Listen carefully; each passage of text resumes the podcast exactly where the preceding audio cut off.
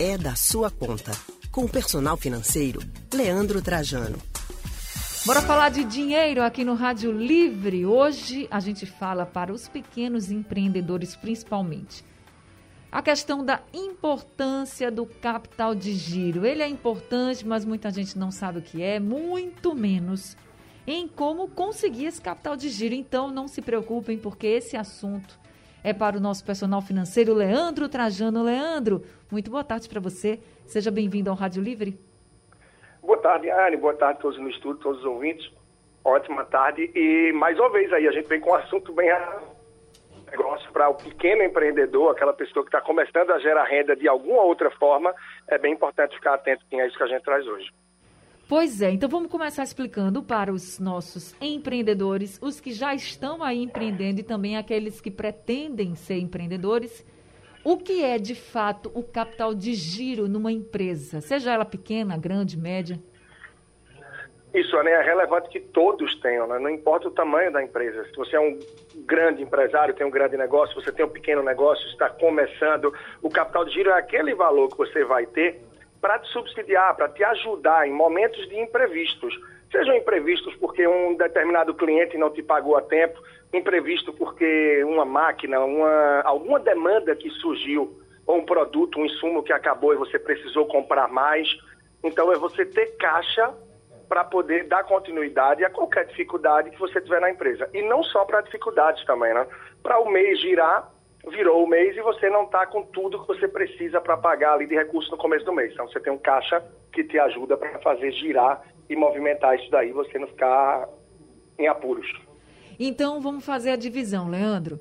Vamos pensar agora no empreendedor que ele está aí vendendo seus produtos e não sabe como formar esse capital de giro. Ele recebe aquele dinheiro, mas ele tem um custo né, com a empresa. Então, como é que ele vai poder dividir?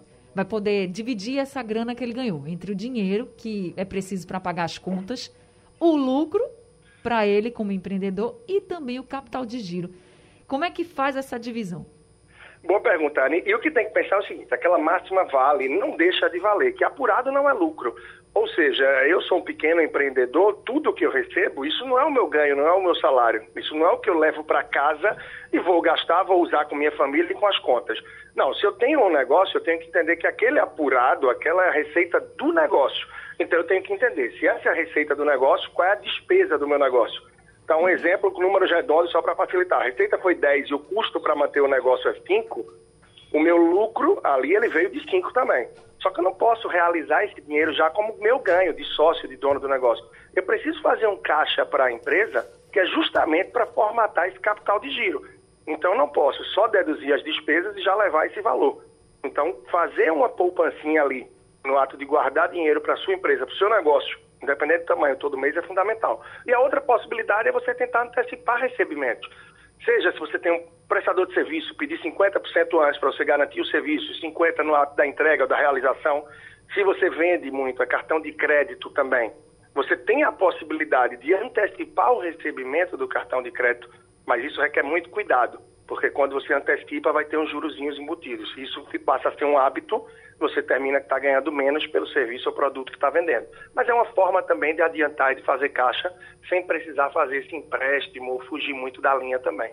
Agora, Leandro, então você falou que o capital de giro ele vem do lucro, né? Então, se você recebe aí 10 e o seu custo é 5 com a empresa, o seu lucro é 5, ok. E desses 5 você vai ter que tirar aí o seu capital de giro, vai ter que pegar um dinheiro e deixar ali numa caixinha guardada para alguma emergência da empresa ou até algum investimento. Mas quanto tirar? Existe uma porcentagem mínima que vocês orientam? Ah, se você você vai ter que tirar 10% do seu lucro para um capital de giro. Existe isso ou não? Cada um vai fazer da sua forma.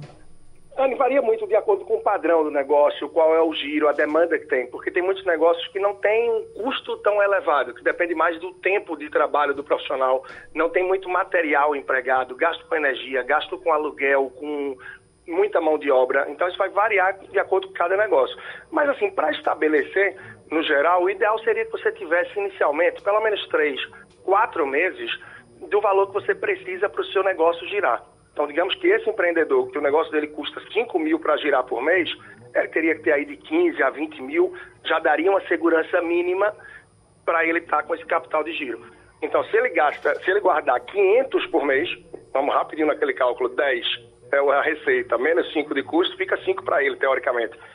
Se ele pegasse 500, ou seja, 10% do que sobra, ele levaria aí o quê? 15 mil dividido por 500, ele levaria alguns meses aí, eu não vou arriscar a conta logo de cabeça, mas acho que dá uns 30 meses, né?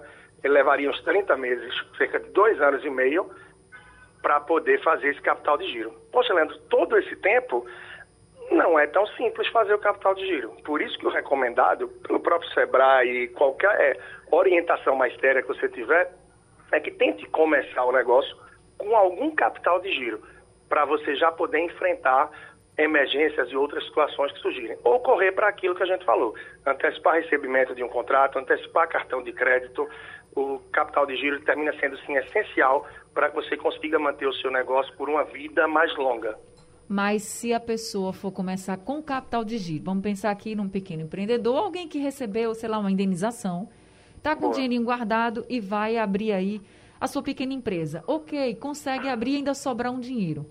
Qual seria então o capital de giro ideal? Vamos pensar assim. Ou então, pelo menos, o mínimo seria ter dois meses, pelo menos, com as contas, com o dinheiro referente às contas pagas? Seria isso?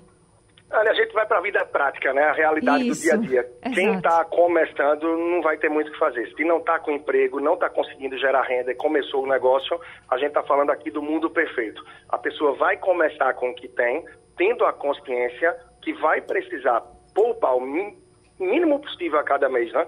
O máximo possível, na verdade, para tentar compor esse capital de giro. Então, comecei meu negócio, não tenho nada de capital de giro, mas preciso gerar receita para botar o pão na mesa, pagar energia e viver.